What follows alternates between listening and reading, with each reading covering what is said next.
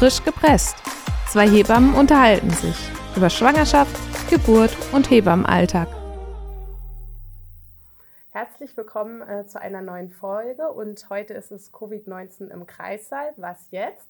Das ist eine Produktion der Deutschen Hebammenhilfe und ich bin Rebecca Manike und das ist Tobias Richter und wir sind beides Hebammen. Hallo. Hallo.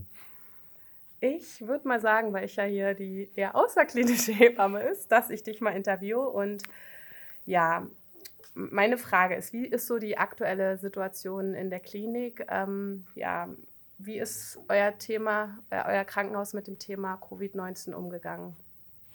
Also Covid-19, als es damals ja angefangen hat, war das ja erstmal okay, wir wussten gar nicht, was kommt da auf uns zu, wie ist es um und so weiter und so fort, wie überträgt sich das alles. Das war ja komplett irgendwie neu für uns. Ja. Ne? Ähm, wir haben dann relativ früh angefangen mit Masken zu arbeiten, mit FFP2-Masken ähm, und haben dann relativ zügig auch angefangen, Besuchsverbot zu machen. Ja? Das heißt also, bei uns war es wirklich so, dass immer eine Begleitperson mit konnte, mhm. zum Glück. Also es gab andere Bundesländer war das gar nicht so oder dass die erst dazukommen durften, die Begleitpersonen, wenn irgendwie die Frau kurz vor der Geburt stand. Und das war echt eine Katastrophe. Und da haben wir zum Glück gesagt bei uns, nee, also wirklich, wenn Geburt ist, wenn die Frau fest in einem Kreissaal eingezogen ist, ähm, dann darf die Begleitperson mit dazukommen. Und äh, somit hatten wir echt eine gute Regelung bei uns im Haus tatsächlich. Ähm, also dann war ich auch, waren wir, glaube ich, auch als Team wirklich sehr, sehr glücklich damit, mit der ganzen Situation, dass wir das so gemacht haben. Ähm, ja.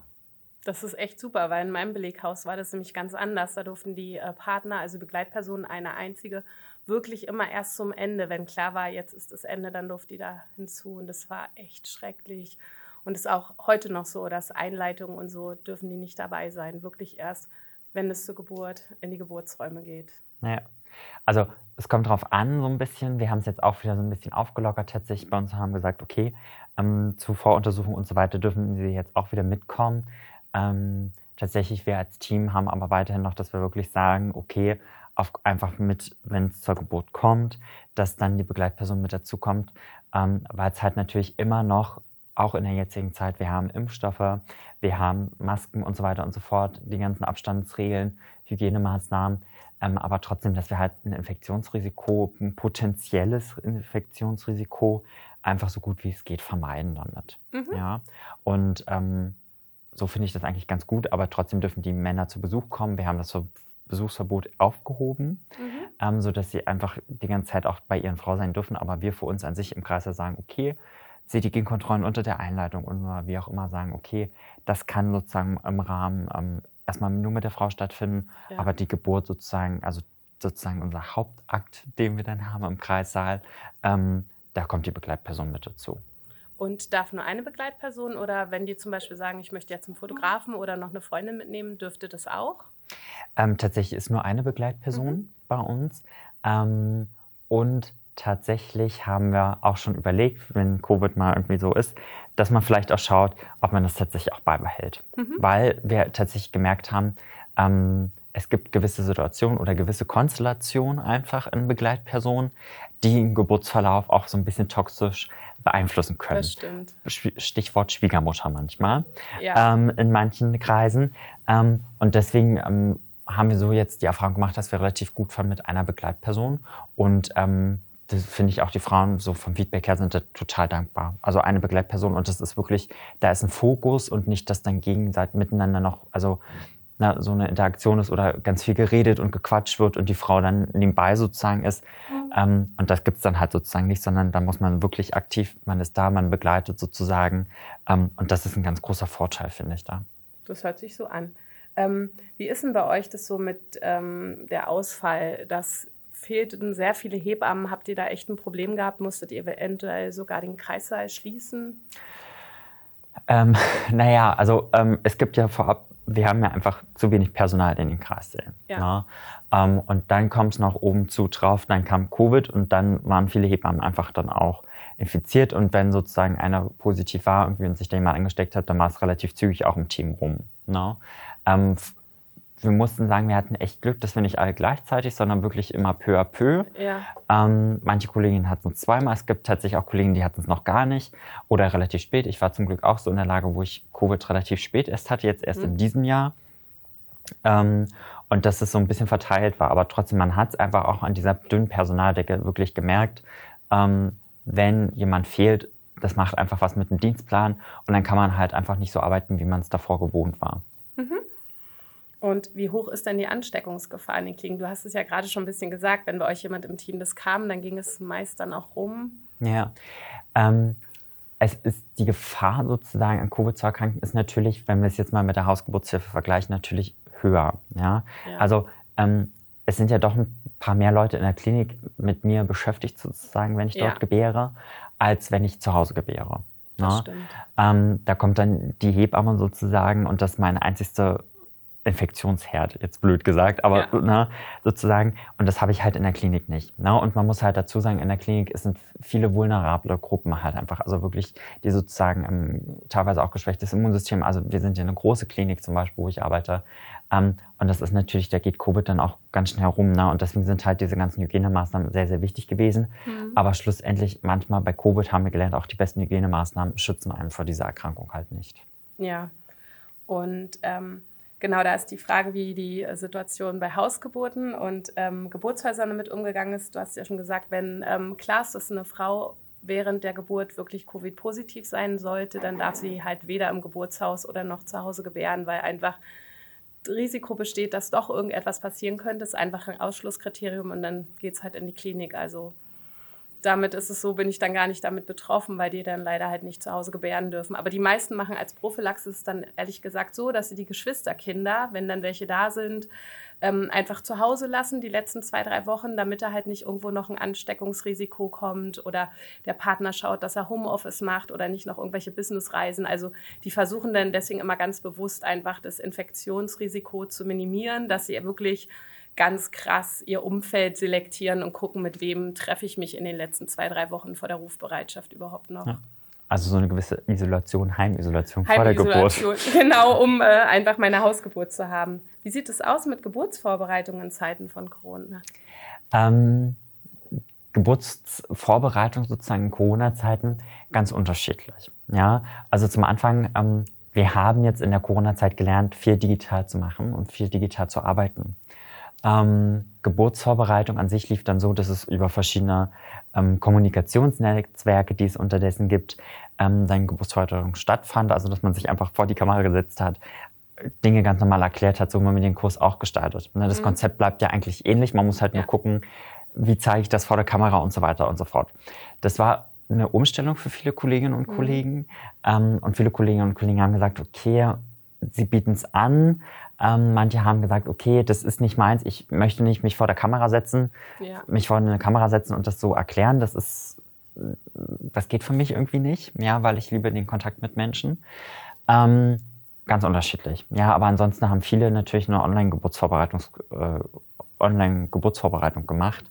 Ähm, und es ist, hat genauso gut funktioniert. Ja, es Ja. war ja auch eine Zeit lang einfach verboten. Ne? Da Ja. war das ja die einzige Möglichkeit, die ging.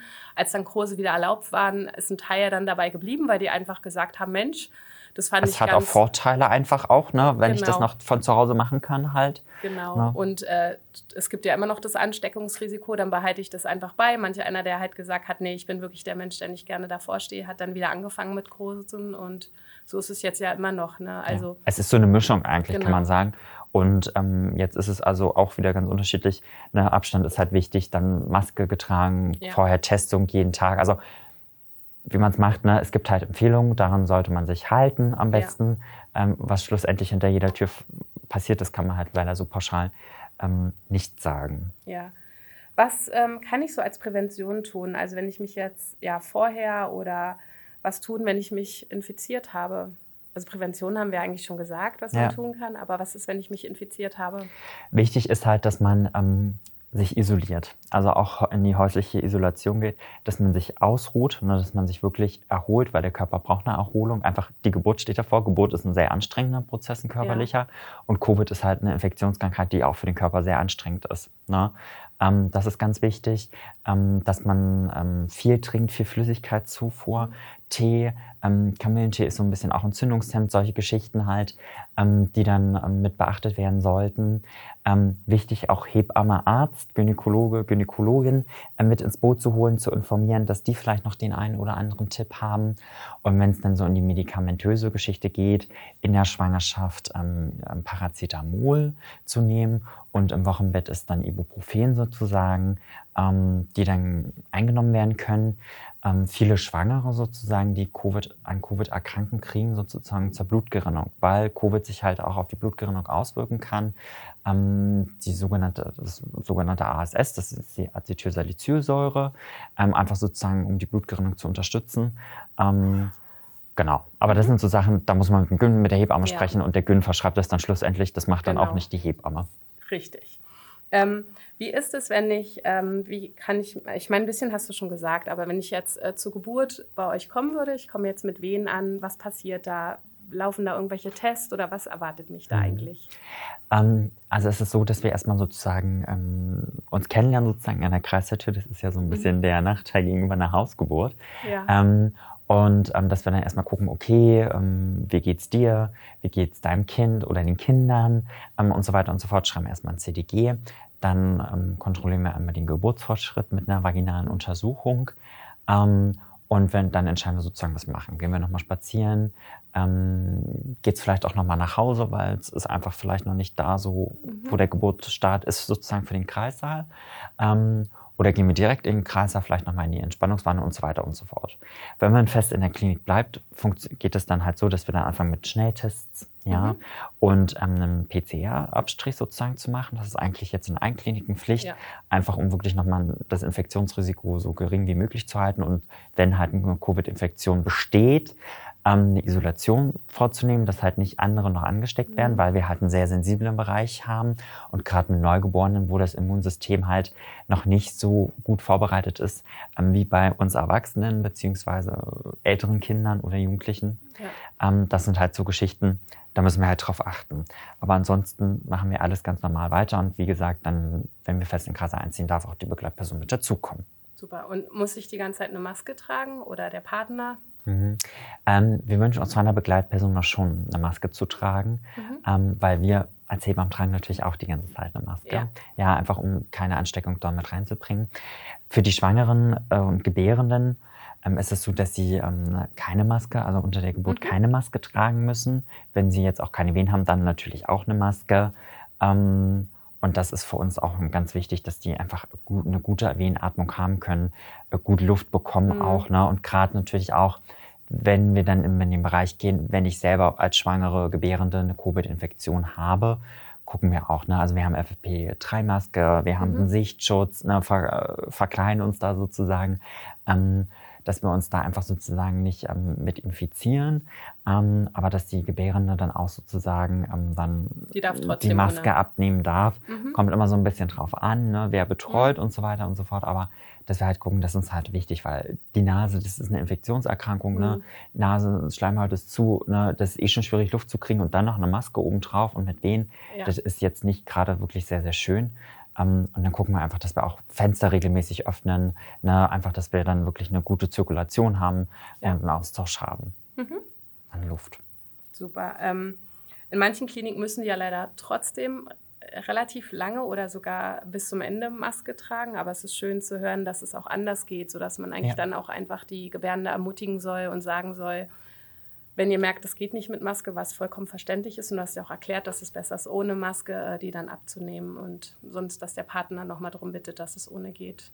Genau. Ähm, und wie gesagt, für den Partner, Partnerin, je nachdem, welche Begleitperson mitkommt, ist es ganz wichtig, dass ähm, sie halt dann auch eine Maske ja. einfach trägt. Ähm, sozusagen einfach so ein faires Spiel halt sozusagen. Genau. Also, es hört sich jetzt blöd an, aber nee. es ist halt einfach, ähm, wir versuchen euch zu schützen, ne, eure Gesundheit zu schützen. Und deswegen schützt ihr unsere Gesundheit. Und sozusagen die Frau sozusagen darf die Maske abnehmen. Die ist ja auch in einem Ausnahmezustand. Ein Ausnahmezustand, das, be das beschreibt sehr gut. Aber ja. ähm, Geburt ist natürlich ein Prozess. Ne? Man geht ja. da an seine Grenzen, ganz ja. klar. Ähm, aber wir sind dafür da, um das so gut wie geht zu überstehen. Ja. Und das schafft man auch. Auf jeden Fall. Sind irgendwelche möglichen Komplikationen, die so auftreten könnten, wenn, wenn man an Covid-19 erkrankt ist unter mhm. der Geburt? Ähm, es kann nicht so richtig, so hundertprozentige Komplikationen schwierig, aber es sind natürlich gewisse Risiken. Ne? Mhm. Also bei einer Covid-Infektion oder Erkrankung kann es natürlich, ähm, wie gesagt, was ich schon vorhin angesprochen habe, diese Gerinnungsproblematik mhm. kann halt geschehen. Ähm, es kann natürlich passieren, dass Sauerstoffluft sozusagen, dass die Lunge vielleicht doch einfach, weil wir natürlich sehr viel atmen und das Kind sehr viel Sauerstoff braucht und so weiter und so fort, dass es dann nachher doch zu Komplikationen kommen kann oder dass ich dann noch schwerer Luft bekomme, wie auch immer. Das sind halt so Sachen, die mit Covid einhergehen können tatsächlich. Ähm, genau, aber ansonsten ist es natürlich schwierig. Also es ist total individuell. Das ja. hat nicht jeder. Ähm, ne? ähm, auf so einem ganz normalen und individuellen Verlauf. Schwierig zu sagen, manche haben nur ein bisschen Schnupfen, manche liegen wirklich komplett flach, ähm, ja. haben wirklich damit zu tun oder erkranken schlussendlich nachher auch an Long-Covid ähm, und die ganz schwierigen Verläufe, die auf der Intensivstation liegen. Na, und das gibt es leider auch, dass wir Schwangere hatten, die auf einer Intensivstation liegen. Ja. Muss ich irgendwas bei der Nachsorge im Wochenbett beachten? Ähm, wichtig ist sozusagen, dass man hygienisch arbeitet. Mhm. Ja, also nicht nur als Hebamme, sondern dass man auch im Wochenbett eine gewisse Hygiene einhält. Ja, also Abstandsregeln einhalten, einhält, äh, Händedesinfektion, Händehygiene und so weiter. Natürlich im eigenen Haushalt auch, ne, das ist wichtig. Ähm, aber gerade auch wenn ich zum Wochenbett gehe und so weiter und so fort, ist wichtig, Maske zu tragen und so fort. Denn im Wochenbett, man ist halt einfach, der Körper ist einfach durch die Geburt sehr, sehr geschwächt. Mhm. Ne? Ähm, und es sind halt einfach ein hohes Risiko, sozusagen dann noch an Corona zu erkranken. Das Kind hat sozusagen noch einen kleinen Nestschutz, aber gegen Covid ist das, natürlich gibt es Antikörper, ganz klar, aber ja. die vielleicht auch nicht immer ausreichen. Also es gibt Neugeborene, die auch an Covid erkrankt sind oder an Covid erkranken können. Ne? Also es ja. ist jetzt, sagt niemals nie, eine geringe Zahl, aber es kann passieren und deswegen sind halt hygienische Maßnahmen einfach ganz, ganz wichtig. Ja, ist ja wie mit den Kita-Keimen, ne? Manche haben Nestschutz und manche werden, ja. haben dann wirklich schon mit einer Woche schon den ersten Schnupfen. Da steckt man ja auch nicht drin. Ja, wie kann ich mein Kind schützen, wenn ich positiv getestet bin? Gibt es da irgendwas, was man machen sollte? Ähm, wichtig ist sozusagen, dass man halt schaut, ähm, dass man ähm, hygienisch einfach arbeitet. Ne? Also sich die Hände desinfiziert ja. und so weiter und so fort. Äh, ansonsten ähm, wichtig ist, dass man trotzdem weiter stillt. Ja, mhm. also das ist jetzt keine Kontraindikation an sich, nicht zu stillen. Ähm, einfach, dass man nochmal so Antikörper auch mit ja. übergeben kann an das Neugeborene. Ähm, genau. Und einfach, wie gesagt, Isolation ne, von zu Hause halt. Ähm, und ansonsten kann halt tatsächlich nicht ganz viel passieren. Man sollte natürlich gucken, wie verhält sich das Kind. Hat es irgendwie jetzt Fieber, fühlt sich dolle warmer und so weiter und so fort. Da muss man halt schon ein bisschen mit drauf gucken. Aber man, wenn man das Glück hat, eine Hebamme zu haben, dann einfach oder mit dem Kinderarzt dann darüber zu sprechen und das zu beobachten. Ne? Ja. Ähm, man kann es nicht ganz vermeiden. Wir hatten auch die Fälle sozusagen, aber wenn man da wirklich ein bisschen drauf aufpasst, hygienisch arbeitet und so weiter und so fort, ähm, dann kann da nicht viel passieren. Und Flüssigkeitszufuhr. Ne? Also wenn sich das Kind dann doch ähm, infiziert, wie gesagt, dann ist das halt auch mal ein Fall. Dann sollte man auch das in der Klinik abklären. Ne? Ähm, und dann, ähm, dass man auch drauf guckt, sozusagen eine Flüssigkeitszufuhr und regelmäßig anzulegen und zu stillen. Ja. Und habt ihr das Gefühl, dass vielleicht ein bisschen mehr Frauen auch jetzt in die außerklinische Geburtshilfe gegangen sind? Also ich glaube, das war so ein Trend, beziehungsweise die außerklinischen und so wie du das, glaube ich, auch wahrgenommen hast, dass es schon viele Anfragen gab, ne, ähm, die gesagt haben, okay, ich möchte, ich kann das nicht so in der Klinik, das ist einfach nicht so meins mit Maske und so weiter. Das fehlt mir so ein bisschen diese Persönlichkeit. Und wenn ich mich dann doch infiziere und mein Kind, das war ja gerade zum Anfang, wo wir einfach gar nicht wussten, in welche Richtung geht das hier. Ne? Ähm, und deswegen ähm, haben sich dann viele auch bewusst für eine Hausgeburt entschieden, beziehungsweise vielleicht auch so ein bisschen aus der Angst heraus irgendwie ähm, und haben dann tatsächlich so diese Angst, ja, Hausgeburt und so, ne, ähm, dann über Bord geschmissen. Ähm, also das war, glaube ich, nochmal ein ganz viel, so ein spannender Prozess bei vielen Schwangeren und Paaren, die dann gesagt haben, okay, ähm, ich gehe dann sozusagen ähm, und mache dann meine Hausgeburt. Ne? Ja, das ist auch bei mir heutzutage noch zu betrachten. Also, dass wirklich dann, wenn so aus dem Bekanntenkreis oder Freundeskreis so, huch, ihr seid ja mutig, eine Hausgeburt, dass die aber dann immer waren, ja, aber was ist, wenn nachher mein Partner positiv ist oder ich möchte gern die und die Begleitperson. Wie du schon gesagt hast, ist es nur eine einzige Begleitperson, dass dann wirklich ihre Angst vor einer Hausgeburt eher ja. über Bord geworfen haben. Und das stimmt, der Trend ist auf jeden Fall mehr in die Richtung. Also wir haben wirklich mehr Anfragen, als wir geben können. Und also ja, annehmen können. Aber gar nicht so, dass ich mich erstecke, anstecke, sondern viele, die einfach sagen, ich möchte einfach, dass mein Partner die ganze Zeit von Anfang an dabei genau. ist. einfach diese Persönlichkeit, ne? also ja. was so ein bisschen fehlt, dieser Kontakt halt, ne? der, der ist halt so ein bisschen reduziert worden in Corona-Zeiten, ne? ganz klar. Ähm, und das ist halt einfach was Schönes, was ich in der Hausgeburtshilfe dann doch gut umsetzen kann einfach. Ja. Genau. Gut. Ja. Na dann, das war schön mit euch und ähm, das war wieder eine Folge der Deutschen Hebammenhilfe und es war schön mit dir zu reden und sich auszutauschen. Auf jeden Fall hat sehr viel Spaß gemacht. Ähm, alles Gute für euch, bleibt gesund und bis zum nächsten Mal. Tschüss. Tschüss.